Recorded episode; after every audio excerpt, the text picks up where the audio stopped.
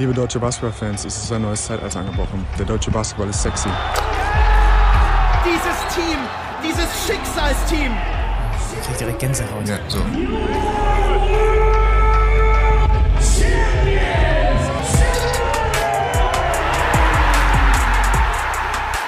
Sag mal, Günni, hatten wir nicht eigentlich vertraglich vereinbart, dass wir, wenn wir nochmal podcasten, dann nur am Strand podcasten? Ich weiß nicht, wie du dir das vorstellst. Es gibt hier quasi den Elbstrand, aber äh, da würde ich jetzt sehr ungern die nächsten sechs Monate regelmäßig Mittwochmorgens verbringen. Na, ich hatte das so verstanden, dass es dann halt schon mit einem mit einer entsprechenden Location einhergeht, wo es auch die ganze Zeit warm ist und dass Mama Magenta dafür die Tasche nochmal aufmacht. Ich weiß nicht, was was sagt Basti denn dazu? Bist du ein Strand bist du ein Strandtyp eigentlich, Basti? Bei dir kann ich das nicht einschätzen. Hm, ich habe das Gefühl, ich bin gerade zufällig in so eine Strandkonversation reingewandert, so aus Versehen. Ich habe mein, ich habe einen Ball gespielt mit meinen Freunden und der ist jetzt zu euch rübergeflogen. Jetzt unterbreche ich, ich was, was ich nicht unterbrechen sollte. Ich könnte mir auch vorstellen, dass du, dass du eventuell, äh, sollten wir da nochmal juristisch tätig werden, dass du eventuell von uns dreien am meisten Ahnung von Juristerei hast. Kann das sein? Ich habe eine ähm, ein Semester Jura studiert. Es ist, ein ich Semester. Das, das ist unglaublich. Also das ist der Mann, an den wir uns halten. Äh, naja gut, also liebe Freunde, ähm, hier sind wir. Es nützt ja nichts. Es geht wieder los mit Basketball-Podcast von Magenta Sport. Ihr habt die beiden Pappnase schon gehört, die äh, äh, heute hier mit mir gemeinsam euch ein bisschen versuchen werden zu unterhalten und zu informieren. Der eine ist der Zampano, der Lebemann des deutschen Basketballs, Per Günther, und der andere ist der Basketballphilosoph, der Zahlenmann des deutschen Basketballs, Basti Ulrich. Äh, ich grüße euch und freue mich, äh, dass wir hier heute ein bisschen über Basketball quatschen. Die Freude ist ganz unsererseits. Absolut. Vielleicht sollten wir zu Beginn mal ein kleines bisschen erklären, was hier eigentlich gerade passiert. Es gibt gerade verwirrte Menschen, die haben dieses Feed aufgerufen und denken sich, hä, was ist das für ein Bild, was ist das für ein Name und so weiter und so fort. Also äh, machen wir es kurz und schmerzlos. Ähm, der liebe Kollege Michael Körner hat, wenn man so möchte, den Podcast Staffelstab übergeben an, äh, an, an uns. So. Und zwar, Günni, nach acht Jahren. Nach mhm. acht Jahren. Das ist schon lang, ne? Äh, das ist schon lang und er hatte eh dringlichst darum gebeten, da kein großes Aufheben zu machen, bloß nicht ihn zu thematisieren, einfach locker drüber fahren. Das werden wir hoffentlich ignorieren. Deswegen frage ich Basti direkt, was ist denn, was war dein schönster Körner-Moment in den letzten acht Jahren? Es ist gar nicht so äh, so leicht ähm, äh, einzuordnen. Ich meine, die schönsten Momente mit Kearney waren eigentlich immer, wenn man versucht hat, ähm, wenn man gerade tief in äh, einem Thema drin war und das dann unterbrochen wurde durch ähm, lass uns doch mal über Küche reden. Was was geht in der Küche so vor sich? Es ist ähm, Kearney ist wahnsinnig gut darin, fand ich immer. Ähm, gerade in so Interviews mit Spielern und Verantwortlichen Themen aufzumachen, von denen du niemals auf der auf dem Zettel gehabt hättest, dass das heute noch vorkommen wird. Also ähm, wenn man dann irgendwelche BBL-Geschäftsführer ähm, äh, fragt, wo man sich ein Auto leasen kann, das ist ähm, das ist Kearney. Und ich habe es auch immer geliebt, seine kindliche Freude, wenn die Überraschungsanrufe zum Beispiel einfach geklappt haben, ne? Ähm, weil das war ja. ja. das war ja, die Quote war ja überschaubar, aber dieses, dieses Kindliche, was er ja sowieso in sich trägt. Also, äh, Günni, ich finde das schön. Ich war nämlich nicht ganz, ich war nicht ganz sicher, ob ich mich an die Ansage äh, des, des großen äh, Kommentatoren-Gurus halten soll, aber dass du einfach die Ansage machst, natürlich, natürlich werden wir das thematisieren. Na, auf keinen Fall, auf keinen Fall. Ich habe schon überlegt, hinter mir ist ja noch ein bisschen Platz, ob wir äh, dieses, das Körner-Shirt, das, äh, das äh, Ockerbeige, äh, ob ich mir das äh, einrahmen lasse. äh, nein, also wie gesagt, ich habe ihn ja auch, wir haben, also ernsthaft ist es ja wirklich ähm, also sogar für uns irgendwie auch schade, dass er nicht mehr dabei ist. Äh, ich habe ihm super gerne zugehört. Wir, zum Glück gibt's ja noch alle möglichen Orte, an denen man ihn immer noch hören kann, aber jetzt leider nicht mehr hier. Da da wollte er leider sich von, da wollte er sich leider von trennen. Deswegen sitzen wir jetzt äh, hier drei und wir versuchen quasi im Plenum drei Leute einen Körner zu ersetzen. Ich würde sagen, äh, ich weiß gar nicht, wer was ist. Ich bin äh, Weiß ich nicht. Es ist ein bisschen wie bei Olympiakos, wo sie versuchen, verzweifelt diesen Wesenkov irgendwie zu ersetzen. So versuchen wir das halt, so versuchen wir das äh, auch. Vielleicht müssen wir kurz, äh, vielleicht, also äh, kurz zur Erklärung. Also es gibt jetzt in Zukunft diesen Podcast immer mittwochs, im Laufe des Mittwochs. Je nachdem, wer wie schlecht geschlafen hat, dauert das mal länger, mal kürzer. Äh, heute sind wir hier zu dritt zusammengeschaltet. Das wird auch immer noch mal vorkommen, aber wir werden es so machen, dass Per Günther der Kit ist, der nicht nur Deutschland zusammenhält, sondern auch dieses Projekt. Und Basti und ich machen Neudeutsch Jobsharing ja, äh, und werden dann größtenteils uns quasi, äh, wird einer hier mit, mit, mit Per zusammen sein, weil im Gegensatz zum, äh, zum BBL-Pensionär wir halt noch ein paar andere Dinge zu tun haben und er dann nur in seinem Chalet in Hamburg sitzt und nur darauf wartet, dass ihn irgendeiner auf Basketball anspricht. So ungefähr habe ich das verstanden. Quasi, hm? ja. Hm? Glaube ich, oder Basti? Wie sieht das aus? Ja, aber quasi ähm, zwei, es ist ja immer das Gleiche. Also wir werden äh, jetzt in den nächsten Monaten natürlich so einen roten Faden entwickeln. Das stimmt, und ja. Der wird dann immer zu erkennen sein. Egal ob Basti oder Benny, seid euch ja See eigentlich sowieso quasi die gleiche Person. Äh, da bin ich sehr mhm. zuversichtlich, dass das alles so funktionieren wird. Äh, und äh, äh, Basti hat auch äh, den ersten Faden schon mal ausgeworfen letzte Woche, als wir gesprochen haben, was machen wir jetzt eigentlich in unserer ersten Folge? Ähm, es wird heute ein bisschen vorausgeblickt auf die Liga, die wir bei Magenta Sport in dieser Saison natürlich am intensivsten begleiten werden. Also BBL hat ja mittlerweile begonnen, ähm, äh, aber wir haben natürlich sehr viel hier auf Fokus auf die Euroleague, die wir alle gemeinsam begleiten werden in unterschiedlichen Konstellationen. Und ähm, äh, Basti, du hast dir so eine schöne kleine Klassifizierung überlegt, äh, die ich sehr schön fand, die auch meine Klassifizierung, nachdem ich deine gelesen habe, einfach ersetzt hat sofort. Ähm, äh, stell dir mal kurz vor, was wir, was wir hier gleich Euroleague-mäßig besprechen, bevor wir noch ein, zwei Sachen äh, äh, zu thematisieren haben, bevor wir dann da einsteigen. Ja, also was wir uns überlegt haben, ist ein Power Ranking, allerdings nicht im klassischen Sinne von 1 bis 18 durch, sondern wie wir es letzte Saison auch schon mal gemacht haben, die Älteren werden sich erinnern, in Tiers, also in verschiedenen Kategorien.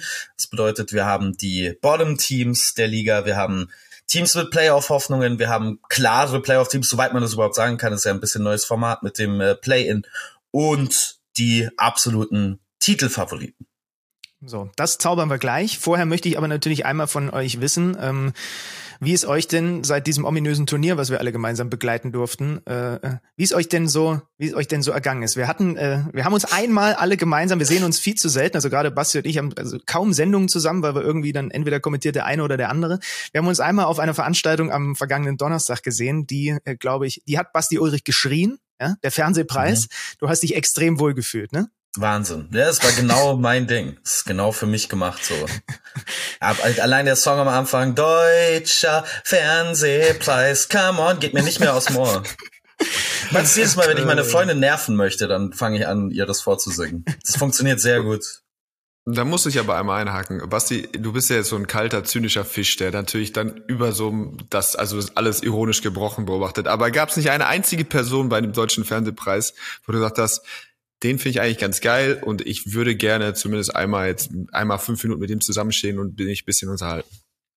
Äh, ich bin tatsächlich im Aufzug dann mit Bully Herbig zusammengestanden und das ist schon die Person, glaube ich. Ja, ich habe zu Bully, ich habe ihm gratuliert, ich habe gesagt, her herzlichen Glückwunsch und dann hat er mich nur angeschaut und gesagt, hätten wir das auch geschafft. Das war Also, äh, das war auch ungefähr meine Stimmung. Ich finde, da hat er mein ähm, Sentiment sehr gut wiedergespiegelt. Ihr, ihr habt es vielleicht mitbekommen, wir sind ja Fernsehpreisträger der Herzen geworden, haben noch so eine leichte Resthoffnung, dass wir vielleicht dann nächste Saison nochmal eine Chance haben mit der WM. Jetzt waren wir ja für die EM nominiert. Äh, die, die Preisverleihung war äh, deutlich kürzer angesetzt, als sie dann am Ende war. Teile unseres Teams waren dann schon weg, als eigentlich das Get-Together erst begann mit dem ein oder anderen Kaltgetränk und dem ein oder anderen äh, äh Snack ja, das war äh, das war auf jeden Fall mal eine, eine schöne Erfahrung. Da links von dir läuft Olivia Jones vorbei, rechts sind die Kaulitz-Brüder, da hinten ist irgendwo äh, Michaela Schäfer und hat aber was an und so. Das war alles ein bisschen verwirrend. Aber gut, ähm, wir gucken mal. Vielleicht, vielleicht treffen wir uns ja alle kommendes Jahr dann nochmal. Äh, wir fangen jetzt an mit Basketball. Äh, äh, sonst kriege ich vom, vom Kollegen Ulrich hier direkt auf die, auf die Schnauze. Vielleicht noch zwei Sachen, ähm, damit wir über das Nazio-Thema in das, äh, in das Euroleague-Thema kommen es ist jetzt wirklich mittlerweile so, dass die Amis ihre komplette Avengers-Truppe für Olympia zusammenstellen. Ne? Jetzt hat auch Steph Curry gesagt, dass er am Start ist. Ich zähle mal auf, alle, die zumindest prinzipiell Verfügbarkeit äh, bekannt gegeben haben und das alles nur wegen Andy Obst. LeBron James, Kevin Durant, Steph Curry, was habe ich noch gelesen? Anthony Davis, Devin Booker, Kawhi, Kyrie, Draymond Green, Jalen Brown, Donovan Mitchell. Ähm, dann ist auch noch die Frage, ist da eigentlich irgendwas klar, was mit jo Joel Embiid passiert? Sehr lustig fand ich, äh, um, da, um da kurz zu unterbrechen, dass auch Kyle Kuzma signalisiert hat, er würde mitkommen. als so, ja, ich wäre auch dabei. So ein bisschen wie Isaiah Thomas, der jedes Mal, wenn irgendein Trade in der NBA passiert, twittert, hey, ihr habt doch jetzt einen Kaderspot frei, ich würde gerne. ein bisschen wie Felix Magath bei den Fußballern, wenn irgendwo ein Trainerplatz frei ist. Mhm. Äh, Joel Embiid, ne, ist auch noch nicht klar, ob und für wen der irgendwie dann Olympia spielt. Ja. Die Franzosen ah, ja. haben ihm aber anscheinend eine Deadline gesetzt, habe ich irgendwo gelesen. Ich weiß nicht, okay. äh, ob sie dann tatsächlich durchziehen würden und sagen würden, ja, schade, Joel, äh, was weiß ich, der 10. Oktober ist verstrichen, du hast keine Chance mehr. Ähm, aber zumindest wurde, glaube ich, mal von denen ein Datum rausgeworfen. Das war irgendwann im Oktober, glaube ich. Naja, okay. Ansonsten Griechenland hat mittlerweile einen neuen Nationaltrainer mit äh, Nationalheld Spanoulis und äh, ja, dann finden wir den Umschwung relativ einfach in Richtung Euroleague, weil ähm, wir da ganz schön was und auch zwar auch außerhalb der Bayern und äh, von Berlin an German Power haben. Also wir haben bei EFES nicht nur Tibor Pleiss, der da schon ewig ist, sondern wir haben mittlerweile auch Justus Hollatz. Ich hoffe, das haben alle mitbekommen. Wir haben in Mailand neben Joe Vogtmann auch Maudolo, auch wenn er jetzt erstmal verletzt ist. Wir mhm. haben bei Barcelona Oscar da Silva, habe ich jetzt mal so ein bisschen in die Zahlen reingeguckt, so knapp 18 Minuten Minuten hat er bekommen jetzt äh, in den, den ersten Saisonspielen. Ähm, also es ist eine Menge los und wir haben, und wir haben ja hier unseren NBA-Fachmann am Start, wir haben einige große Namen, die in die Liga gekommen sind, Basti, die aber, äh, also aus der NBA, große NBA-Namen, aber alle mit so einem Fragezeichen und so hm. Verletzungshintergründen versehen. Ja, also die Fragezeichen werden von Person zu Person größer. Also es ist natürlich Serge Ibaka bei den Bayern. Das ist noch der, von dem ich am ehesten erwarten würde, dass der einen Impact hat in der Euroleague. Jabari Parker beim FC Barcelona sehe ich gar nicht, um ehrlich zu sein, aber da kommen wir vielleicht später noch mehr dazu. Und Kemba Walker beim AS Monaco, also mich würde es überraschen, wenn er mehr als zehn Spiele macht dieses Jahr. Der hat ähm, leider einen Körper, der nicht mehr unbedingt ausgelegt ist für Profibasketball. Ist natürlich vom Talent her der größte Name, ich meine mehrfacher All-Star und so. Aber ich bin von allen nicht so wahnsinnig überzeugt. Da gibt's andere Spieler, die neu in die Liga kommen. Äh, letzter Einschub an dieser Stelle von mir, informativ natürlich. Für es gibt noch ein paar brennende Fragen zu Hause, weiß ich jetzt schon. Dann wenn heute nur Euroleague ist, ist das denn generell so, dass hier quasi nur Euroleague besprochen ist? Das müssen wir natürlich klarstens verneinen, wie ihr gerade schon gehört habt. Hier gibt es NBA-Einflüsse. Nationalspieler verfolgen wir sowieso immer. Äh, auch äh, BBL ist für uns ein Thema. Sollte da was Spektak Spektakuläres äh, passieren, äh, dann Grüße wird das Oldenburg. natürlich auch bei uns. Legen wir es natürlich auch auf den Tisch. Ähm, also es soll quasi ein äh, All-Around Basketball-Format äh, sein mit drei lustigen Herren. Das haben wir uns so ausgedacht. Ich liebe es, dass Göni einfach, der ist seit zwei Wochen in so einem strukturierten Podcast-Modus. Das ist überragend. Das ist ein neuer Mensch, den ich hier kennenlerne. Ich find's fantastisch. Du hast so eine Liste wahrscheinlich vor dir und Dinge drauf, die du abhaken willst. Ich finde es einfach überragend. Komm, wir gehen rein in unsere Euroleague äh, Prediction. Nochmal kurz auch da erklärt, das Ende dieser Euroleague-Saison steigt auf deutschem Boden. Das große Final Four steigt in Berlin Ende Mai 2024. Und Basti hat's schon gesagt, eine Veränderung, die wir ja auch in der BBL haben. Es gibt die Play-in-Games, das heißt die Teams sieben, acht, neun, zehn, hab, ist richtig, sieben bis zehn, mhm. ne? Ja. ja, ja. Äh, äh, um quasi die Spannung zu erhöhen. Was denke ich, wir erinnern uns an die vergangene Saison auch sehr angebracht ist, weil es wirklich viele Teams gibt, das werden wir auch gleich merken, die um die Playoffs kämpfen werden und die zumindest auf dem Papier erstmal auch in ähnlichen Ranges unterwegs sind. Finden wir gut mit dem Play-in äh, in, in BBL und Euroleague? Was sagen wir dazu? Ich habe das Gefühl, für einen Zuschauer ist es nur ein Plus, für einen Zuschauer ist es perfekt. Ähm, ich weiß nicht, äh, Per, das ist wahrscheinlich aus Spielersicht anders. Also ich kann mir vorstellen, dass wenn du jetzt auf dem siebten Platz landest, dass du dann nicht erfreut bist. Ja, es fühlt sich absolut dreckig und unverdient an als Spieler, aber als äh, Observierender ist es wirklich äh, mega geil. Also es, du kriegst einfach nochmal vier unglaublich äh, spannende Spiele geschenkt. Aber ich verstehe das nicht. Gerade vor, ich meine, das ist ja nicht ganz so extrem wie in der NBA, wo du dann irgendwie Workload hast von 82 Spielen, aber selbst hier in, in der Euroleague äh, sind es genug Spiele, äh, die du dich irgendwie durchkämpfst. Ähm, und dass du dann quasi in einer Woche oder wo dann irgendwie eine Verletzung oder eine doppelte Verletzung von zwei wichtigen Spielern oder eben du schießt einfach an einem Abend mal oder vielleicht an zwei Abenden eben nur Fahrkarten und alles, was du davor über sechs, sieben Monate gemacht hast, ist äh, verloren, äh, fühlt sich völlig falsch an. Ähm, aber wie gesagt, ich bin ja jetzt kein Spieler mehr und deswegen ist mir das egal. Ja, ich, ich finde es auch ziemlich gut, muss ich sagen. Komm, wir gehen rein in die Prediction. Die kann mir eventuell heute auch noch bei dem absoluten Tageshighlight neben dieser Podcast-Aufzeichnung helfen. Heute Abend Ole hat sich rausgezogen aus der ganzen Nummer, werden wir mit unserer Magenta Fantasy Liga draften, die einzelnen Spieler der, der, der Euroleague. Per ist mit am Start, Kearney ist mit am Start, äh, Georg, Flo, unsere, auch, auch ein paar Jungs von hinter den Kulissen.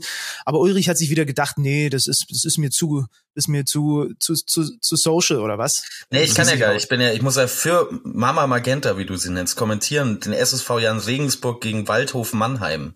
Ach so, du bist also heute im Fußball unterwegs. Okay. Ich bin im Fußball aber, unterwegs. Heute. Aber sagen wir mal so, du hast schon ab, abgesagt, da war noch nicht mal klar, dass wir überhaupt draften, wenn ich Das mich recht stimmt. entsinne, ja, Per, ne? Weil ich sowas nicht. Billig. Ich, Ja. ich wurde von einem von einem Comedian, einem relativ bekannten Comedian in Deutschland, ähm, mehr oder weniger genötigt zu so einer Kicker Fantasy Liga und ähm, da habe ich jetzt schon wieder genug davon. Also es reicht jetzt.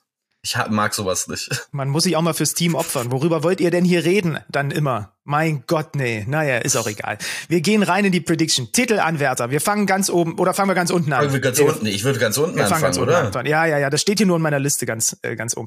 Ich bin mir auch relativ sicher, dass bei den, äh, bei den Teams ganz unten, liebe Freunde, also da gibt's, glaube ich, die größten Schnittmengen. Also wenn, wenn wir da nicht die gleichen Teams haben, würde es mich doch sehr überraschen. Ja, hab leg so- mal, äh, G- König, legst du vor? Ah, wobei, der, der äh, Basti Ich mal eins, vor. Was ich habe eins, was glaube ich ein bisschen hotly debated sein könnte. Aber ähm, ich glaube, wir legen los. Es ist ein bisschen schade, dass wir die so früh nennen müssen im Podcast. Aber ich beginne mit Alba Berlin, die für mich da ganz unten reingehören diese Saison.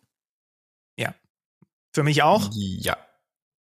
Äh, wollen wir kurz ausführen, warum? Sollten also wir. es gibt ein paar Punkte, die also, wo fangen wir denn an? Es ist ja ein großer Facelift gewesen jetzt in diesem Sommer, ne? Viel Qualität und vor allem finde ich gerade mit Luke Sigma, aber auch mit Maodolo auch viel Identifikation weg. Da gibt es andere Identifikationsjungs per, ne? Also du hast einen Louis Olini, du hast vor allem auch einen Malte Delo, du hast die Jungs, die aus dem eigenen Nachwuchs gekommen sind. Aber das größte Fragezeichen ist für mich einfach, ja, wenn ich gucke, wer dazugekommen ist, dann hast du da Matt Thomas, der kennt die Liga und ansonsten hast du Euroleague-Erfahrung auf sehr überschaubarem Niveau und ich habe noch ein zweites großes Fragezeichen, das ist die, das sind die großen Positionen einfach für mich, wo ich die Befürchtung habe, dass sie hier und da äh, auf Euroleague-Level von dem einen oder anderen Team, so wie es aufgestellt ist, ganz schön aufgefressen werden. Ja, ich glaube nicht, dass sich da jetzt auch bei Alba jemand auf die Füße getreten äh, fühlt. Erstmal ist ähm, ja ist erstmal die Finanzkraft sowieso immer eine, äh, eine Stärke. Das muss man in der Euroleague immer in Relation setzen, was die beiden deutschen Teams äh, haben. Und da gibt's ja doch auch nochmal ein deutliches Gefälle zwischen München und Alba. Ähm, und dann geht ein neuer Zyklus los. Äh, das ist einfach so. Ich glaube, dass das ist ein natürlicher Werdegang. Du hast drei, vier, äh, fünf Jahre quasi vielleicht, wo du äh, eine Identität geschaffen hast, wo du unglaubliche Erfolge gefeiert hast, wo du quasi also wirklich auch ein spektakuläres Aushängeschild äh, für den deutschen Basketball warst. Äh, und irgendwann geht so ein Zyklus zu Ende. Und ähm, Sie haben Infrastruktur, sie haben also was äh, bei Ent Entscheidungsträgern haben sie haben glaube ich jetzt auch wirklich sich Zeit erkauft durch die durch das was sie geleistet haben. Sie haben eine klare Idee von dem was sie wieder aufbauen wollen, aber das geht eben, wenn du nicht wahnsinnig viel Kohle hast, äh, geht das eben nicht sofort wieder in Jahr eins, sondern dann äh, äh, dann dauert so ein Umbruch. Und dann startest du, stehst du auf einmal da und hast irgendwie fünf Jungs äh, in deinem Backcourt von deinen sieben Spielern, die irgendwie 22 sind. Äh, Hm. Und äh, dann kannst du nicht davon ausgehen, dass du in so eine Euroleague-Saison startest, wo wirklich, wo es wirklich knüppeldick kommt, wie wir gleich sehen werden, bei äh, Teams, die wir quasi nicht, die wir nicht den Playoffs, äh, direkten Playoffs-Qualifikation zurechnen. Ähm, da kannst du nicht einfach sagen, okay, da, da, spielen wir eine, eine Rolle. Das, das äh, ist einfach unmöglich. Kleine ja, Frage.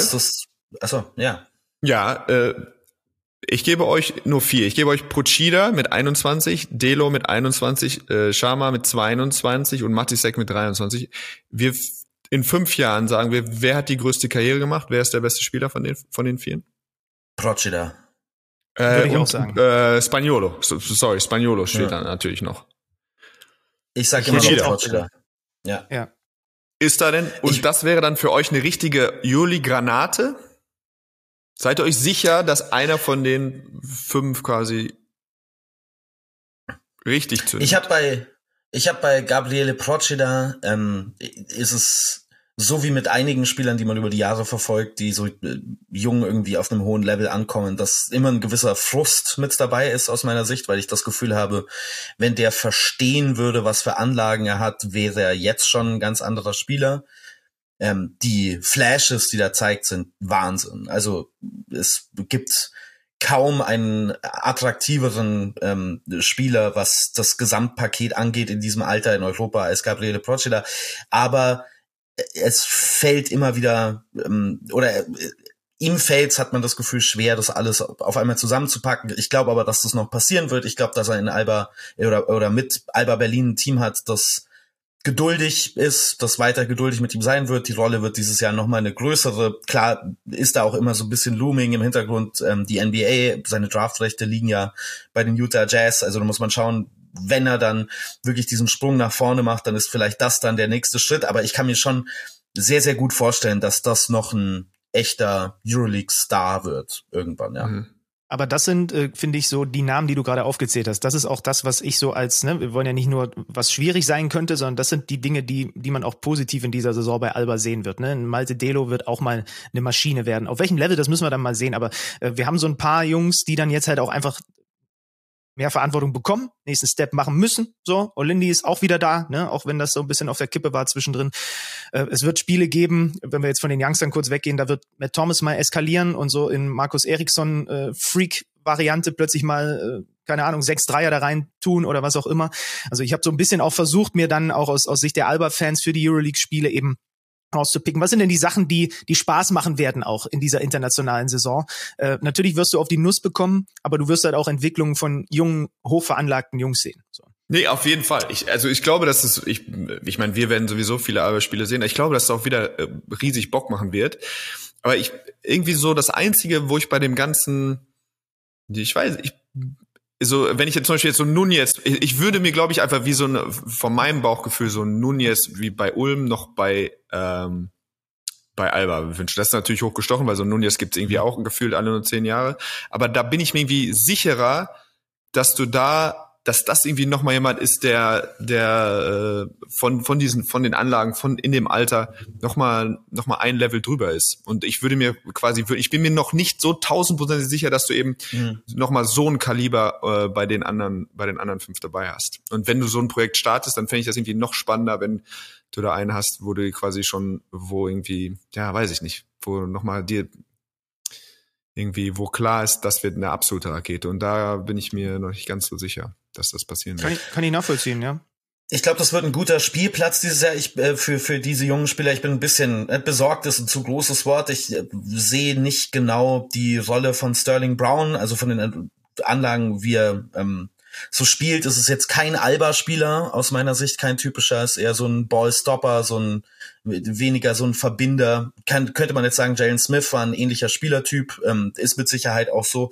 Ähm, der ist so einer der älteren, der erfahreneren, ähm, auch wenn er natürlich die meiste Zeit äh, in, irgendwie in der NBA verbracht hat oder äh, in NBA-Kreisen verbracht hat. Oh, jetzt wird bei mir angerufen, sorry. Das muss man vielleicht rausschneiden. Ich weiß nicht, ob man das gehört hat. Bei mir hat es ganz laut gebimmelt auf dem, ähm, auf dem Computer gerade, sorry. Also, ähm, ich, ich, wir haben ja den, den, die Anpassung des Spielstils von Alba Berlin in der letzten Saison schon so ein bisschen gesehen. Es war schon ein bisschen weniger dieses pure Read and React Offensivsystem und ein bisschen mehr, äh, was andere Teams auch spielen, Pick and Roll und so. Sterling Brown ist geht da in die Richtung für mich auch wieder. Ähm, ich glaube, das wird der Go-to-Guy sein, offensiv, weil ich auch sonst nicht genau sehe, wer es sonst sein soll. Ähm, ich glaube, der hat schon noch einiges Potenzial, aber ob der jetzt in das Gesamtkonzept so gut reinpasst, wenn das Hauptziel sein soll, diese jungen Spieler um ihn herum zu entwickeln, das weiß ich nicht genau, weil er ist schon ein bisschen schwarzes Loch in der Offensive. Hm. Also Alba äh, sehen wir alle gemeinsam und auch irgendwie alles, was man so an Predictions und so europaweit äh, lesen und hören konnte, relativ weit unten. Und dann ähm, kommt Aswell dazu. Ne? Also da, da, ja, du hast einen Decolo, du hast jetzt einen Lovern, der wieder fit ist, der jetzt auch schon mal ganz gut ausgesehen hat, auch zuletzt gegen Monaco. Aber das ist, glaube ich, dann auf dem Level, wenn wir es auch eben gleich in Relation setzen zu den anderen Kadern, die es da so gibt, sehr überschaubar. Und jetzt interessiert mich natürlich, was der Ulrich noch an, an besonderem Team hier hat, äh, Hot Take Alarm mäßig, was er eher sehr weit unten sieht. Ja, ich weiß nicht, ob Hot Take, aber ich habe mir natürlich auch so ein bisschen Power Rankings durchgeguckt, ähm, da so ein bisschen drauf geschaut und ähm, es liegt vielleicht auch daran, dass der Urbonus Podcast aus Litauen gesendet wird, aber ich sehe Jalgiris gar nicht. Also ich weiß nicht, woher die das nehmen, dass die am Playoff-Rand sind. Ähm, allerdings muss ich mal dazu sagen, ich habe Jalgiris auch letzte Saison schon sehr schwach gesehen vor einem Jahr und wurde dann ähm, widerlegt. Aber ich sehe in diesem Kader nichts, wo ich sage, die spielen um die Playoffs mit. Also Ignas Pastekis weg, ähm, wahnsinnig wichtiger Spieler für dieses Team. Hat man jetzt irgendwie versucht mit Nas Michulong, bisschen anderer Spielertyp, aber ähm, nicht auf demselben Level äh, für mich. Ähm, man hat zwar einen Kern zusammengehalten, ich glaube aber, dass viele Teams um Jalgiris herum deutlich besser geworden sind und Jalgiris selber nicht wirklich, eher tendenziell ein bisschen schlechter. Und deswegen glaube ich, dass die damit in die unterste Gruppe gehören. Für mich, ich weiß nicht, ob das so ein, so ein Hot Take ist für euch. Nö. also ich glaube, es stimmt auch tatsächlich. Ich glaube, es stimmt auch tatsächlich, was du sagst. Ich hatte ja das Glück, äh, während der Basketball-WM auch mal einen trinken zu gehen mit dem Ritis vom Urbodas Podcast. Und äh, die sind schon sehr, also so wie wir vielleicht dann jetzt auch gleich die Bayern ein bisschen, sage ich jetzt mal, overraten im Vergleich zu europäischen Journalisten, die sich dann, die dann auch sagen würden, was machen denn die Deutschen da? Geht denen das mit den Litauern, glaube ich, ganz genauso. Steht und fällt natürlich mit Keenan Evans so, der ist immerhin wieder fit und er ist auch wieder da. Spielt der ansatzweise so wie letzte Saison, ist das schon mal sehr hilfreich. Den Kern hast du angesprochen. Sie haben diese Heimstärke, ne, da bei, bei sich nur viermal verloren. Äh, sie haben den Coach, äh, der, der immer mehr so auf sich aufmerksam macht, finde ich, auch bei der, bei der Weltmeisterschaft wieder. Aber trotz alledem ist das schon, also das war ein absoluter Overperformer letztes Jahr, so. Und das wird normalerweise dem Gesetz der Serie folgend, wenn du guckst, was die anderen Teams so gemacht haben, nicht nochmal passieren. Das würde mich doch sehr überraschen. So, äh, haben wir noch, haben wir noch jemanden, den, den wir ganz unten einordnen? Bei mir geht's dann schon mit der nächsten Kategorie weiter. Nee, ich habe äh. noch Valencia da ganz unten. Ja, die sind so an, an Borderline für mich, ja, ja, okay. Ja, das hat jetzt ähm, vielleicht auch ein bisschen sowas mit Gruppengröße und so zu tun, weil tatsächlich habe ich einen schönen großen Pool unten aufgemacht. Ja, ich auch. Ja, ja. ja. Also ich habe quasi drei Drittel und eine Mannschaft gefühlt. und äh, also bei mir im Interdrittel hast du auch Valencia, kannst du auch schön Baskonia gleich mit, gleich mit abfrühstücken, ja. wenn ihr wollt. Die habe ich auch. ich bin ja. mir jetzt nicht tausendprozentig sicher. Ich habe Virtus siebenmal aufgeschrieben bei Bottom Feeder und siebenmal bei Playoffs, äh, bei Playoff Hopefuls und ich habe sie, ich weiß jetzt, ich habe jetzt so viel durchgestrichen und wieder aufgeschrieben, dass ich mir nicht ganz sicher bin, wo sie schließlich gelandet mhm. sind. Ich gebe euch mal den Benefit so? of the Doubt und sie dürfen bei den Playoff Hopefuls dabei sein. Wobei ich nicht wirklich daran glaube, dass sie äh, unter die ersten zehn Mannschaften kommen. Ging euch das generell auch so bei eurem Ranking? Das hat sich innerhalb der letzten Woche 17 Mal verändert bei mir und das letzte Mal ungefähr fünf Minuten vor der Aufzeichnung. Äh, aber ich hätte auch so Valencia, Bologna und Basconia hätte ich in der nächsten Kategorie, aber mit klarer Tendenz, dass sie im Zweifel eher die Bottom Teams mit sind. Bei Baskonia hat man immer noch so ein bisschen im Hinterkopf, die sind ja dafür bekannt, dass sie Transfers machen, wo man äh, erstmal sich denkt, na ja, mal gucken, aber irgendwie funktionieren die dann im Baskonia. Ja, ähm, das davon kann ich mich nicht frei machen. Bei mir steht auch schon wieder typische Baskonia Transfers, die werden schon funktionieren so, äh, weil sie sich den Ruf einfach erarbeitet haben über die Jahre. Ähm, aber Darius Thompson an FS verloren, ähm, dann hast du bei Bologna hast du auch angesprochen das Chaos um Scariolo, ne, die machen die komplette Kaderplanung und dann Mitte September nach irgendwelchen komischen Aussagen ist der weg und wird jetzt durch Luca Banki ersetzt. Ähm, also und, und Valencia sehe ich auch, das ist für mich so das, das drittschlechteste Team, sogar mit Tendenz vielleicht noch irgendwie hinter, hinter einem von Alba oder Aswell zu landen. Ähm, ja, also die, die, die sind für mich auch tendenziell aus dieser zweiten Kategorie eher nach unten rutschend. Ja, also du hast es schon angesprochen bei Baskonia, ähm, ganz interessante Spieler. Ich meine, ich bin immer noch der ähm, der letzte verbliebene, ich war lange der Zugführer, jetzt bin ich der letzte verbliebene Passagier auf dem Nico Manion Hype Train. Ich glaube immer noch, dass der, ähm, ich glaube immer noch, dass der Potenzial hat. Äh, hoffentlich ist das die Saison, wo er es endlich zeigen kann. Das wäre wie alt ist der toll nach dem 23, 24? Ich dachte, ich glaube, der ist ein bisschen jünger. Hätte jetzt auch gesagt jetzt noch. Ja. Ich guck mal nach. Check. Oh, 22. Ui. Ui, ui, ui. Ja, also also ich glaube, dass da noch einiges an Potenzial drin steckt. Ähm, diese die Krankheit, die ihn vor, das ist ja jetzt mittlerweile drei Jahre her oder so, das ja. scheint die, die bis heute nicht verlassen zu haben oder so zurückgeworfen zu haben. Ich glaube immer noch, dass da ein wahnsinnig talentierter Euroleague Point Guard drin steckt. Ähm, ich mag Marcus Howard. Ich kann mir vorstellen, dass der noch mal einen Schritt nach vorne gemacht hat.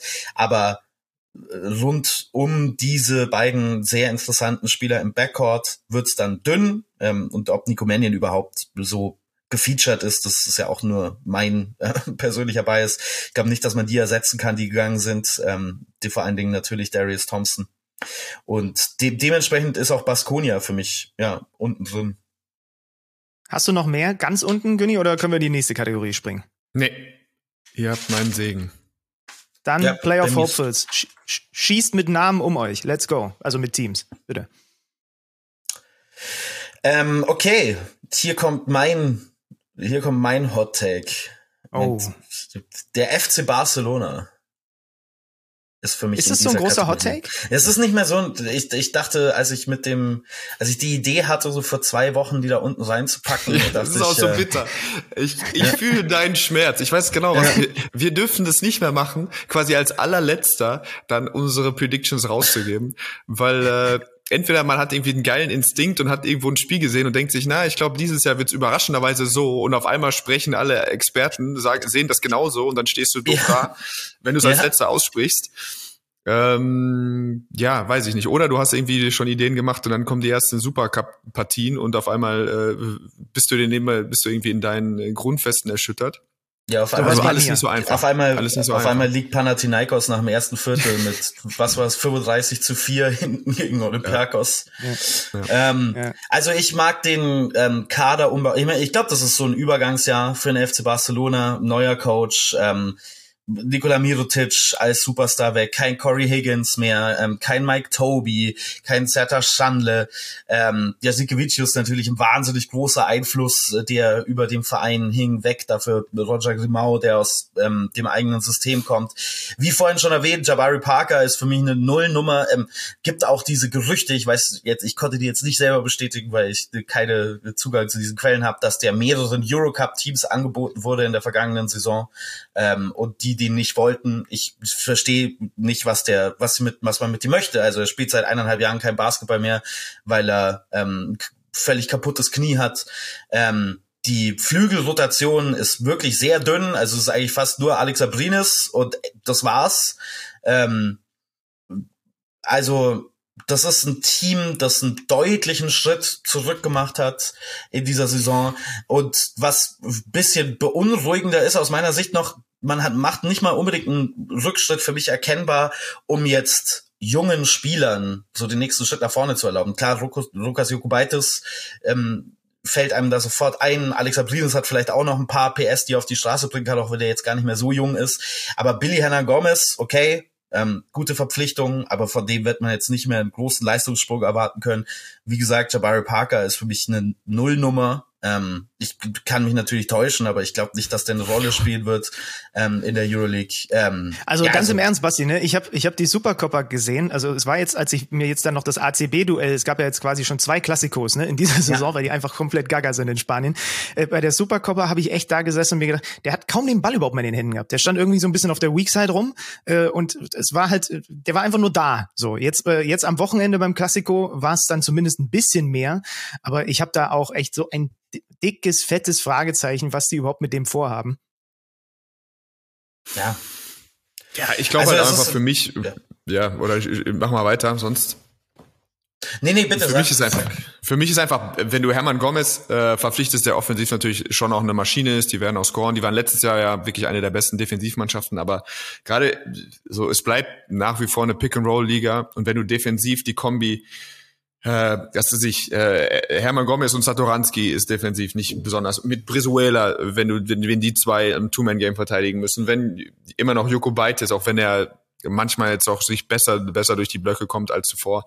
Nabrin ist äh, La Provitola, das sind alles das sind alles Kombinationen, gerade wenn dann noch einer von denen ähm, alles so ganz clevere, irgendwie so auch Teamverteidiger, es sind jetzt keine richtigen Liabilities, ähm, aber das ist, glaube ich, für mich in der Masse dann auch einfach zu wenig, äh, zu wenig richtiger Speed, zu wenig richtige äh, Möglichkeiten, dann, ähm, dann aggressiv und physisch genug in den Pick and Rolls zu sein. Und da was wild ist, ne, weil der Kader ist echt teuer, so ne. Also wenn du dir das anguckst, was die die bezahlen ja, also ein Wessely, ein Satoranski, ein Hernan Gomez und so weiter, ist ja jetzt auch nicht so, äh, dass die, dass die nicht unfassbar viel Kohle für diesen Kader diese Saison wieder ausgeben. Mhm. Ja. Das Coole finde ich wirklich, dass ich, ich glaube, definitiv, dass Oscar da Silva dieses Jahr eine richtig, richtig äh, große Rolle oder eine deutlich größere Rolle da kriegen kann. Weil sie ihn, ja. der sieht da, sticht schon auch heraus, wie er sich bewegt, die Leichtfüßigkeit, die Länge, die Geschwindigkeit.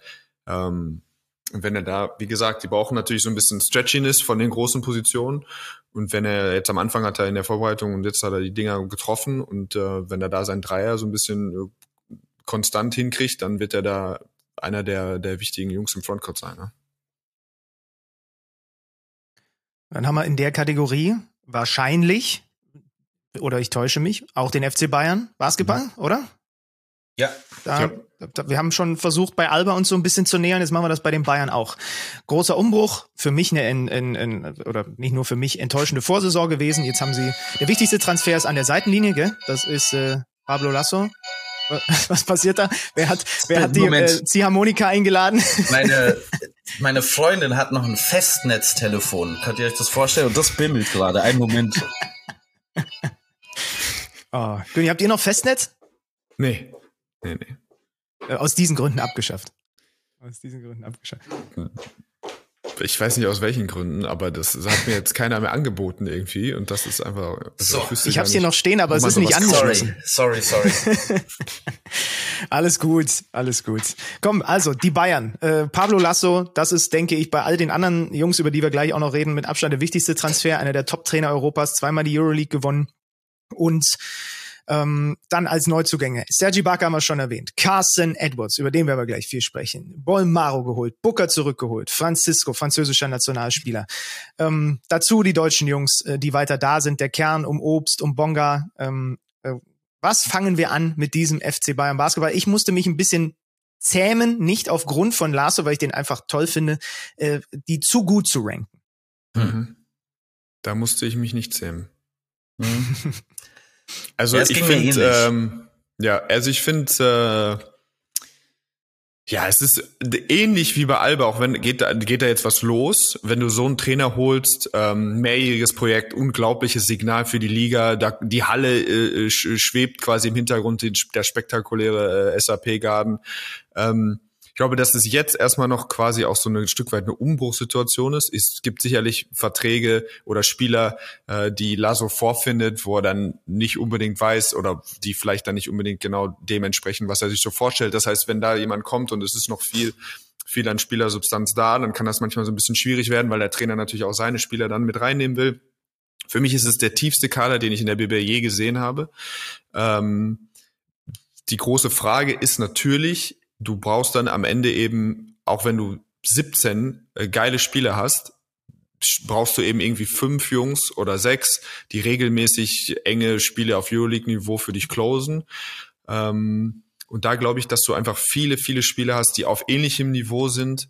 Ähm, ich aber jetzt noch nicht wüsste, oder wenn ich die erste, also noch ich noch keine klare Idee habe, wo genau was ihre äh, was ihre besten äh, Unit einfach sein wird. Ich bin mir sicher, dass jemand wie Laso das rausfinden wird, aber ich glaube schon, dass das auch nicht einfach ist und eben auch einfach muss die Leute weiter glücklich halten. Äh, als Spanier, als großer spanischer Trainer ist er gewohnt, dass es bei Barca und bei Real ganz typisch ist, dass du 15, 16, 17 äh, Spiele hast.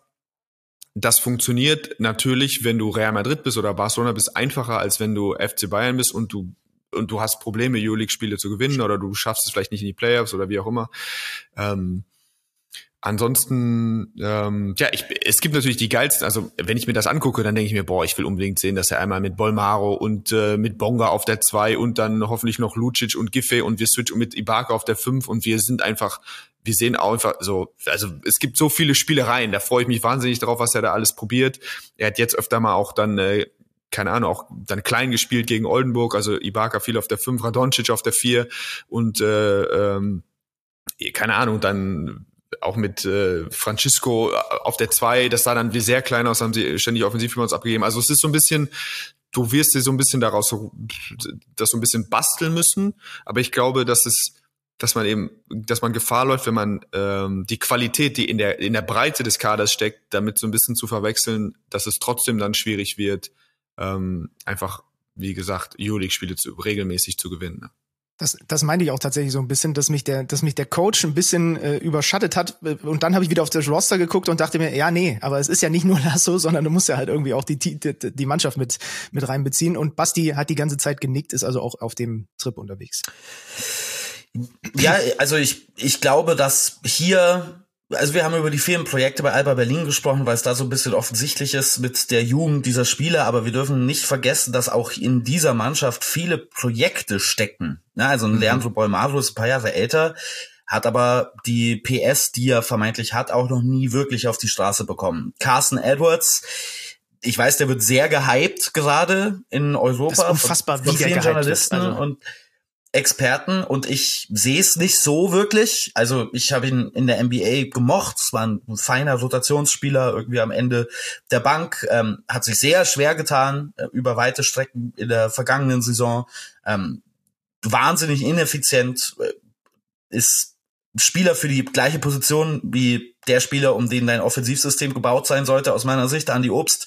Ich glaube nicht, dass du die beiden viel zusammenspielen lassen kannst, weil Carson Edwards einfach kein Playmaker ist, einfach auch ein, ein Zielspieler mehr.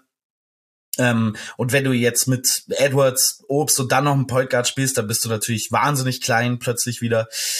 Also, wie es Per schon gesagt hat, das zusammenzufügen ist eine Herkules-Aufgabe für mich. Ich glaube aber gleichzeitig, dass es eine realistische Chance gibt, dass wir einen großen, großen Schritt nach vorne sehen von Isaac Bonga. Die WM war aus meiner Sicht ein komplett neues Level für Bonga. Wir kennen die Anlagen, wir kennen das Talent. Er ist jung. Ähm, wenn er das, was er bei der WM gezeigt hat, übertragen kann in die Euroleague, dann ist das nochmal eine ganz andere Marke von Spieler und dann hast du möglicherweise auch dieses Top-Level-Talent ähm, auf einer, naja, man kann ja gar nicht sagen, auf welcher Position. Das ist ja kein Bonga, ist ja kein Point Guard oder kein Flügelspieler, ist halt einfach ein Bonga. Der macht halt alles irgendwie.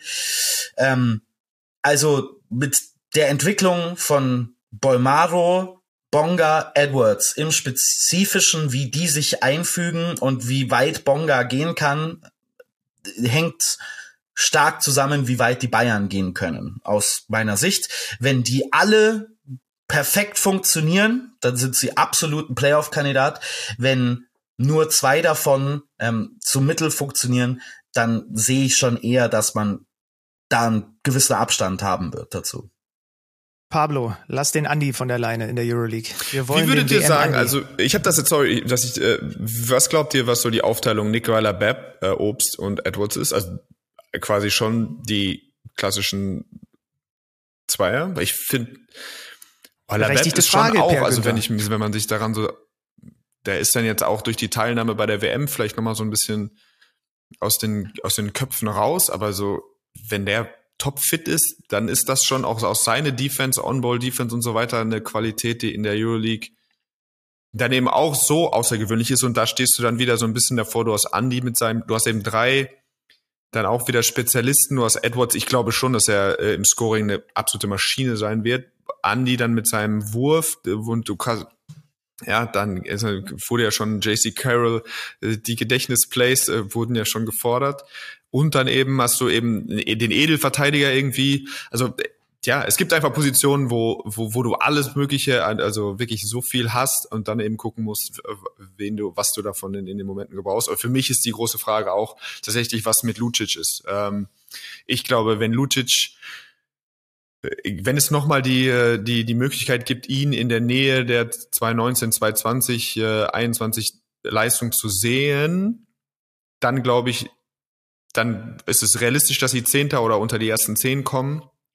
Aber äh, ich habe da dann irgendwann muss man dann auch, glaube ich, dann äh, ja da sich oder kann ich mir nicht sicher sein, dass das passiert. Er ist jetzt 34, äh, ja, lief ja schon mal mit diesem riesigen Schulterding um und der ist so viel, so ein ein Sieger, der überall, also wenn man sich anguckt, wie viele Spiele der gemacht hat, weil er quasi gefühlt immer, wenn er irgendwo gespielt hat, bis ins Finale gekommen ist oder nicht, der hat so viele Meilen in seinen Beinen ich weiß auch nicht, ob man da wirklich dann realistisch erwarten kann, dass er nochmal so, so aussieht, wie, äh, wie mhm. als er einer der besten Spieler in der Euroleague einfach war, ja.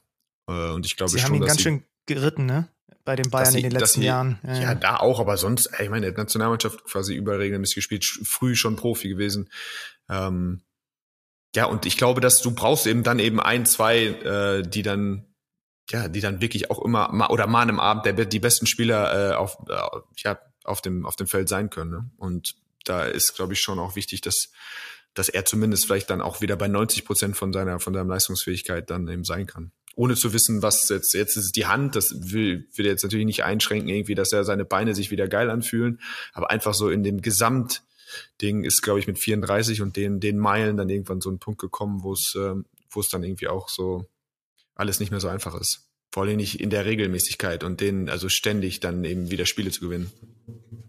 Die gute Nachricht ist, schauen wir uns direkt auch schon zum Auftakt gegen den anderen deutschen Club in der Euroleague an. Äh, Donnerstagabend 20 Uhr mit Per Günther, Jan Lüdecke und Michael Körner Bayern gegen Alba Berlin, um hier gleich nochmal ein bisschen Cross-Promo mit reinzubringen. Dann gibt's unsere große Euroleague-Konferenz schon eine halbe Stunde eher ab 19.30 Da sitzen Alex Vogel und ich.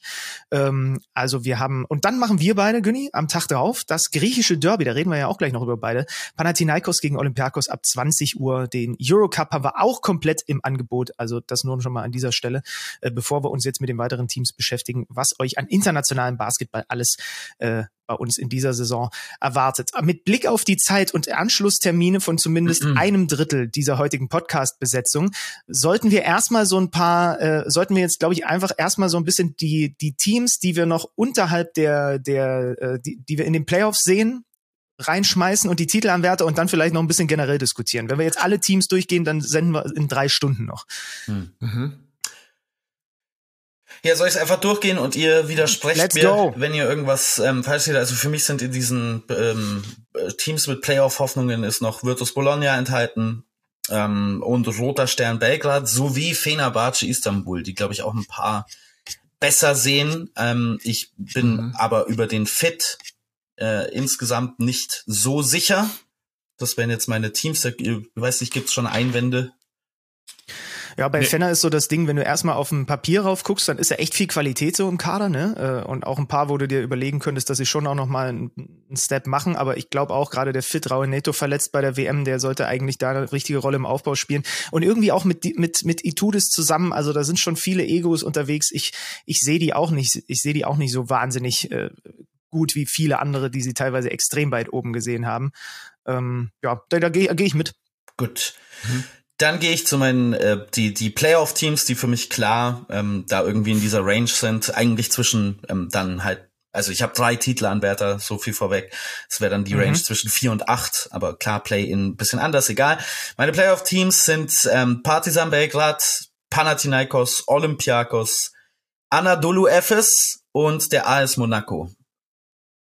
Und dann bleiben als Titelanwärter bei dir Real, äh, Maccabi und Mailand. Yes. Ist das korrekt?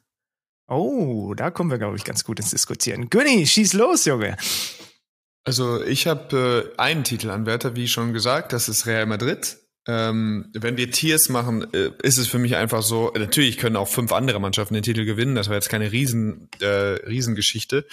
Ähm, aber für mich steht Real Madrid tatsächlich noch mal eine halbe Stufe über allen anderen, sprich ähm, ja, ich habe einfach eine Riesenmischung von äh, meinen Playoff-Gruppe, von denen ich ausgehe, dass sie unter die ersten zehn kommen, ist ja Maccabi, Barca, Monaco, Pana, Mailand, Partizan, Olympiakos.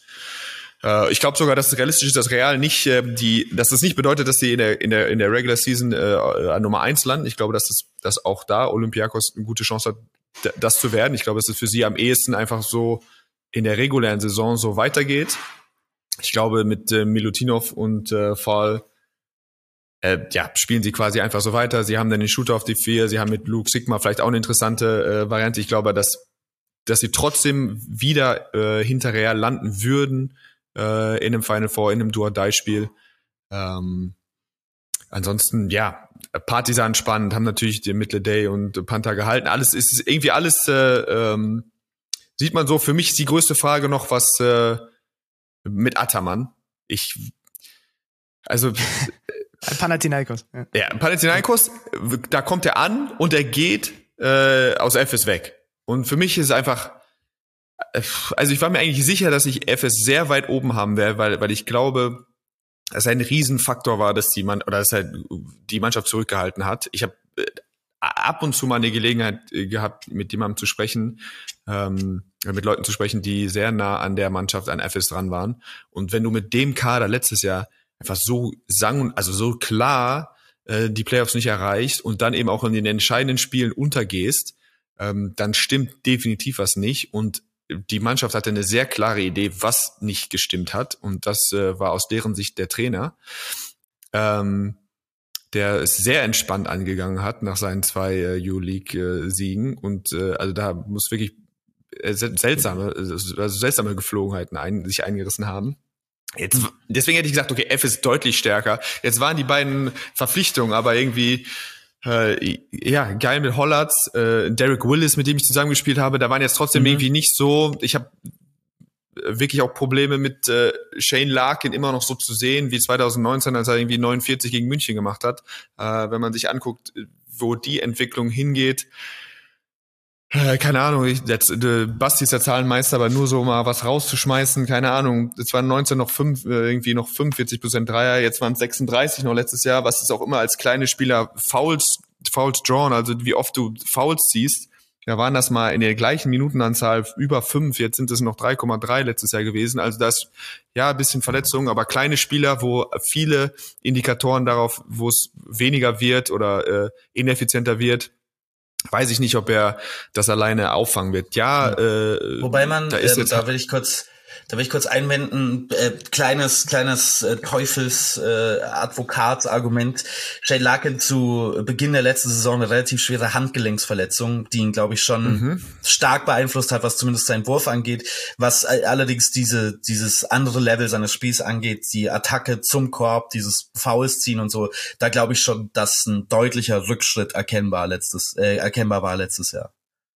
Ja, also es ist auch nur unter dem, er ist immer natürlich ein guter Spieler, aber wenn du jetzt sagst, okay, mit äh, ähm, wir haben eben, klar, wir haben Micic so gut ersetzt, wie es irgendwie möglich ist, auch wenn das mit 2,3 Millionen irgendwie noch irgendwie ein sehr teurer Transfer war, aber äh, oder zumindest was kolportiert wurde, ähm, glaube ich trotzdem, dass man jetzt nicht erwarten kann, Micic weg, mehr, viel mehr Scoring da und jetzt ist irgendwie Larkin, sieht wieder so aus wie vor drei Jahren, da, das glaube ich irgendwie nicht. Deswegen, also ich tue mich mit den die zwei Mannschaften, mit denen ich am schwersten getan habe, um das abzuschließen, Efes und dann eben Panna, weil Ataman da hingegangen ist. Und sie, äh, ich, da weiß ich auch gar nicht, da lasse ich mal Benny. Ben, der Panna ist für mich, für mich so ein Benny-Team. Ja, naja, also das ist auch so. Also das ist, die sind auch in meinem Ranking hin und her gerutscht die ganze Zeit immer wieder. Äh, ähm, also unterm Strich muss ich erstmal sagen, so der Ataman wirkt, weil auf dem Papier haben sie ne Slukas geholt. Da, da freuen wir uns schon drauf, wenn der das erste Mal nach Piräus zurückkehrt, so wie wir uns auch übrigens drauf freuen und im Kalender schon eingetragen haben, wenn im wenn im, ich glaube im März ist es, ja Busele das erste Mal in bei Partisan wieder spielen hm. darf. Das sind so die Sachen, da muss man dann allein schon wegen der Spieler und äh, wie sie so empfangen werden reinschalten. Äh, Juancho Hernan Gomez, äh, Lessor geholt, Balcerowski als äh, Lessor Backup, Mitoglu nach seiner Sperre dazu, Papa Petru, Karl Guy, Vildosa, Jerry Grant. Ähm, also das auf dem Papier sagt man erstmal, oh, der grüne Drache ist erwacht und er wirft mit Geld nur so um sich. Aber dann guckst du dir jetzt auch ähm, das erste Duell mit, da gab es auch schon zwei Duelle mit mit Olympiakos. Das erste Duell war eng, das hat den Lukas hinten raus gewonnen. So, mhm. da haben sie getroffen. Jetzt das zweite Duell hat Basti vorhin schon mal angesprochen. Da sah das defensiv halt Hanebüchen aus. Und äh, ja, sie haben dann vorne nichts getroffen, aber äh, ey, Transition Defense war halt eine absolute Vollkatastrophe. Und ich meine, das Ding die, bei der Mannschaft und auch bei Roter Stern, ne, die sind halt so neu, so fast komplett neu zusammengestellt gestellt, ähm, dass ich mich einfach dann wirklich auch schwer tue zu sagen, yo, da ist zwar auf dem Papier so viel Qualität, aber das wird die, die werden safe irgendwie dann auch ins Final Four einziehen. Ähm, ich habe noch ein, ein dickes Frage, also Basti, sag du vielleicht noch und dann müssen wir vielleicht auch noch über Mailand reden. Das ja. war nämlich für mich auch total schwer zu greifen. Ähm, also ich habe Panathinaikos ja auch nur in dieser Playoff-Gruppe, ähm, also die, die, der Kader und die Aufstellung, wenn man das jetzt in einem perfekten Welt sehen würde, ist wahnsinnig gut. Final Four Material, was nur das Roster angeht. Ich glaube halt, dass der Mix, ähm, abgesehen auch vielleicht von Coach, wahnsinnig wild jetzt zu Beginn mal sein wird. Ich glaube, es wird dauern, bis die sich finden. Wenn das auf Ideal-Level läuft, dann ist das absolutes Top-Team. Ich glaube aber, dass sie das vielleicht lange nicht rausfinden werden. Aber für die Playoffs, wenn sie denn dahin kommen, ein Team, was man absolut im Auge haben muss, wie ich finde. Ja, die haben auf jeden Fall auch mit am meisten Explosionsgefahr, finde ich. Ne? Dazu auch noch die Situation bei Monaco mit, mit Mike James, der eigentlich weg wollte und noch, und noch da ist. Das hat, finde ich, auch extrem viel Explosionsgefahr, mhm. die ganze Nummer. Ähm, mhm. Wenn sich der Obradovic schon in einem Interview äh, dazu hinreißen lässt, zu sagen, ja, cool, jetzt haben wir den Kemba Walker auch noch, das sieht auf dem Papier super aus, aber als Coach kriegst du da Kopfschmerzen. Ja? Das finde ich einfach, einfach gut irgendwie. Der war schon weg. Es gab sowieso ich halt in Sommer ja so. Also da würde ich ihm, da würde ich jetzt äh, Sascha Obradovic widersprechen und sagen, du wirst Kemba Walker nicht haben. Also du wirst ihn, das wird kein Problem sein, glaube ich, den kann er natürlich im Interview nicht sagen. Ja, ne? ja. Aber dieser Sommer, dieser, dieser Euroleague-Sommer war eh wild, ne? Dann die ganze Odyssee um Nikola Mirotic, eigentlich schon bei Partisan zugesagt, dann aber nach diversen Beleidigungen und Morddrohungen im Netz äh, mit Blick auf seine Familie abgesagt. Diese Drohungen aber wohl nicht von Roter Stern-Fans. Ich frage mich immer noch, von wem die dann gekommen sind, aber wurscht. Der ist jetzt bei Milan gelandet.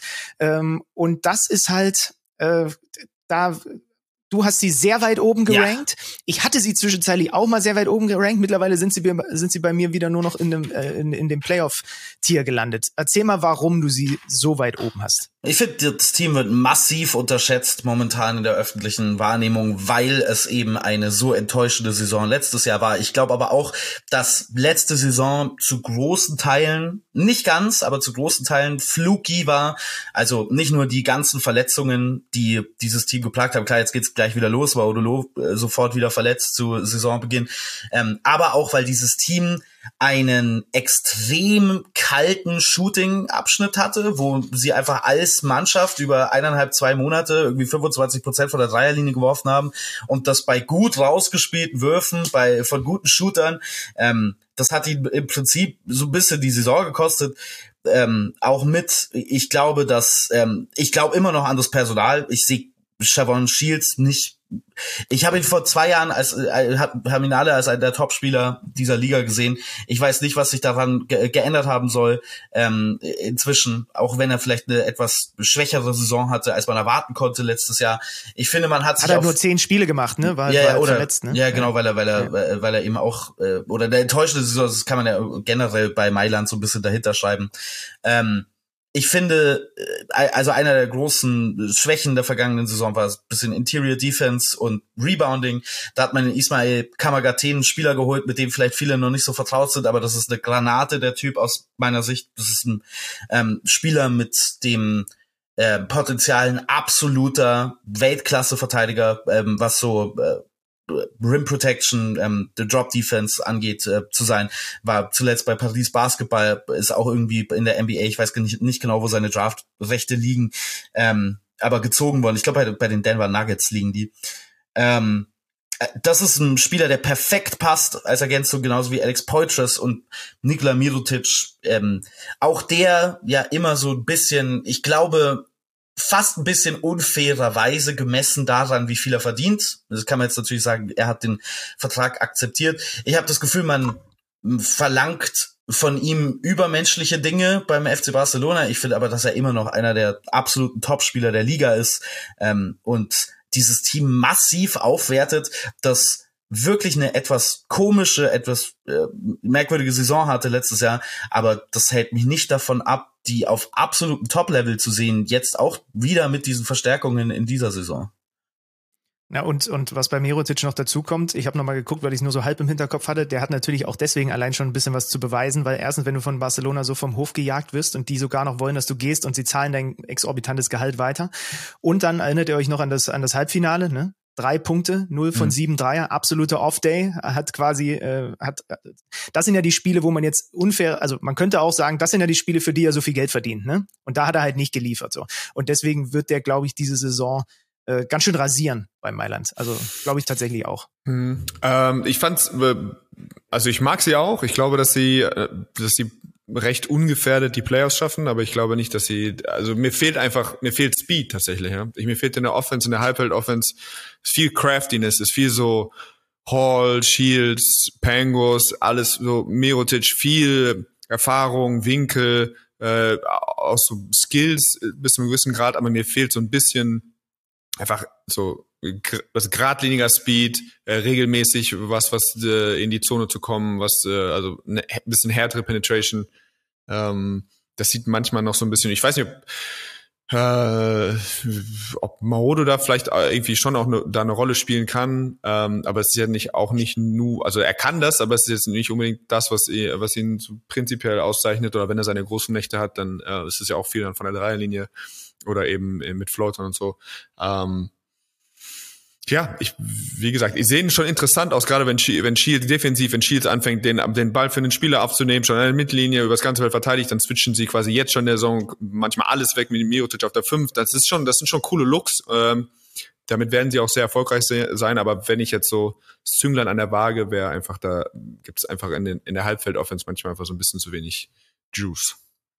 So, Partisan hatten wir schon so ein bisschen besprochen. Äh, Lesor Exim verloren, aber eben der, der Killer dieser Liga mit Panther ist noch da, vielleicht der beste Crunchtime-Spieler. Mal gucken, was äh, das Trainergenie Jelko Bradovic da rauszaubern kann, auch mit dem Heimvorteil. Äh, Maccabi sollten wir noch kurz erwähnen, ja, die haben äh, Baldwin und Lorenzo Brown gehalten und eigentlich in, den Kern finde ich echt wieder super interessant ergänzt, waren das beste Heimteam der vergangenen Saison, haben nur zweimal verloren.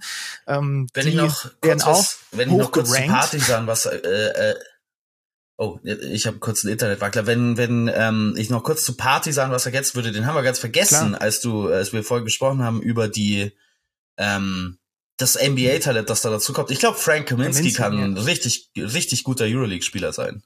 Mhm. Ähm, ich glaube, dass der sehr, sehr gut passen könnte. Er ist ein bisschen soft, das war immer so, so die Beschwerde über ihm. Das könnte ihm Schaden in der Euroleague, wo es ja tendenziell vielleicht sogar eher noch ein bisschen körperlicher wird als in äh, der NBA, aber die Skills passen perfekt in, ja. ähm, in ein Euroleague-Team als Stretch 5, ähm, der äh, Länge hat, der recht bewe beweglicher ist, als man denkt. Ähm, jetzt natürlich kein super bouncy Spieler, aber er ist äh, bisschen flexibler, als man denkt. Ich glaube, dass der eine richtig gute Euroleague-Saison haben könnte.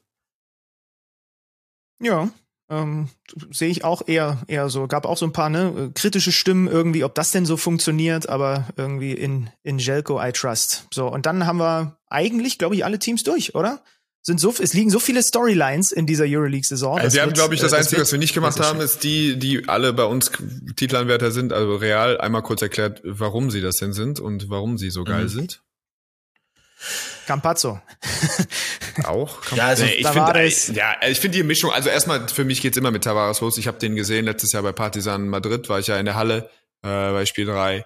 Ähm, also ich bin ja gewohnt, dass es große Menschen gibt, die auch defensiv gut sind, aber das war so, das war nochmal, es war auch eins seiner besten Spiele, er sah im Offensivgut, glaube ich, 20 und 20 quasi gemacht. Das verzerrt dann natürlich auch nochmal, aber das war eins der dominantesten Spiele, die ich je gesehen habe auf so einem Niveau, der einfach bestimmte Zonenabschlüsse einfach ausgeschlossen hat. Ähm, das ist für mich so das Grundprinzip für den Spielmodus, wenn es nicht eine Serie ist, sondern wo du einfach sagen musst, okay, irgendwie musst du zwei Duo-Die-Spiele hintereinander gewinnen und die, die, die Margins sind so klein und da ist einfach der Spieler, den Spieler zu haben, setzt sich für mich einfach, setzt sich einfach ab von den anderen.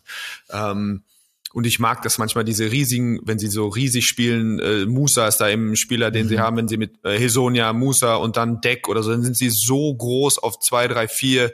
Ähm, das ist schon im in der Kombi mit äh, mit das was sie, mit dem was sie dann unterm Korb haben defensiv ist schon äh, wirklich extrem. Und dann wenn du Campazzo hast, der dir einfach das so ein bisschen überdecken kann, was sie letztes Jahr manchmal an Kreativität oder dann irgendwie so an auch halt Halbfeld Offense gefehlt hat, der dir quasi immer einen anständigen Wurf kreieren kann.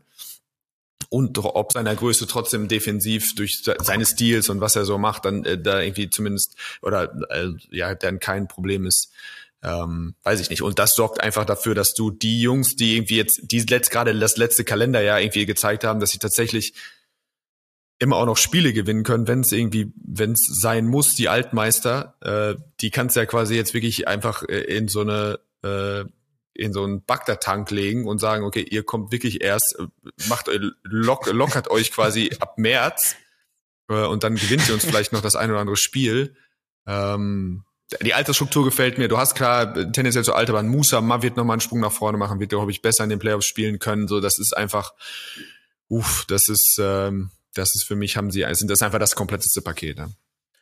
Plus, es gibt ja bei Real wohl noch einen Move. Also Usman Garuba war ja eigentlich schon vorgesehen, der jetzt bei den Warriors unterschrieben hat nochmal ich glaube, wenn man sich so einen Spieler jetzt nochmal vorstellt, dann wird die Rotation immer absurder. Du hast es schon angesprochen, diese Flügelrotation ist der Wahnsinn. Das war ja auch letztes Jahr schon ähm, der Fall. Die Line-Up-Flexibilität auch abseits von Eddie Tavares, ne? also da geht ein Tavares runter und dann hast du so viele verschiedene Möglichkeiten, dieses Line-Up zu gestalten. Wenn man sich jetzt vorstellt, da kommt vielleicht nochmal einer für die drei, vier, der nochmal ähnlich ist, ähm, dann ähm, ist das ja, ganz klar, der beste Kader ähm, der Liga. Man hat sich an der einen Stelle, wie du schon gesagt hast, wo man ein bisschen Schwierigkeiten hatte auf der Polka-Position, verbessert, deutlich verbessert mit Facundo Campazzo. Ähm, ist für mich auch ein Team, das nochmal ein Level über meinen beiden anderen Titelkandidaten steht. Habt ihr diesen ja, also 16-jährigen Knaben schon gesehen? Diesen Ismail Njai, glaube ich, heißt er? Der große? Ja, ich habe jetzt am hm. Wochenende, am Wochenende im, sein erster Klassiko direkt Starter. Alter Vater, ey, mit 16. Mhm. Auch die Sache, also eh klar, dass du dann lang bist und so oder dann irgendwie mal schnell rennen kannst, aber der hat in der Off Offensiv über uns geholt, gefinisht mit Kontakt, äh, also so sein defensiver Instinkt in den in den äh, in den Coverages. das, Mhm. Das sah problematisch aus. Also der hat sich bewegt defensiv wie ein 25-Jähriger. Also so von dem, von dem, was er im, im, Kopf sich so gedacht hat, was er defensiv machen muss. Ähm, da bin ich wirklich, also das, das habe ich auch schon wieder länger nicht mehr gesehen, sowas. Das wird äh, ich, ich sah mit ich sah mit 16 auch problematisch aus, aber auf andere Art und Weise. äh, das war, das war stark, ja, das stimmt. Ähm, also die sind für mich above all einfach Campazzo in diesen beiden Klassikos, die ich jetzt schon wieder gesehen habe. Da waren so kranke Pässe dabei. Da waren diese Drives zum Korb mit dieser unglaublichen Smartness. Das wird so viel Spaß machen, dem beim Basketballspielen wieder zuzugucken. Und um, über dieses Team wird's dann natürlich äh, gehen. Jetzt haben wir wirklich alle besprochen. Ja. Wie gesagt, es gibt hier Anschlusstermine. Ähm, wir, wir machen noch, wir schicken noch einen Shoutout nach Fechter für diesen Saisonstart, Pokal gewonnen und 2-0 in der Liga gestartet. Ähm, und ansonsten sind wir durch. Freuen Hallo, uns. Wir schicken Grüße auch nach Haus nach Braunschweig, oder nicht? Ja, 2-0 ja, Start, totgesagt, bevor die Saison überhaupt gestartet ist.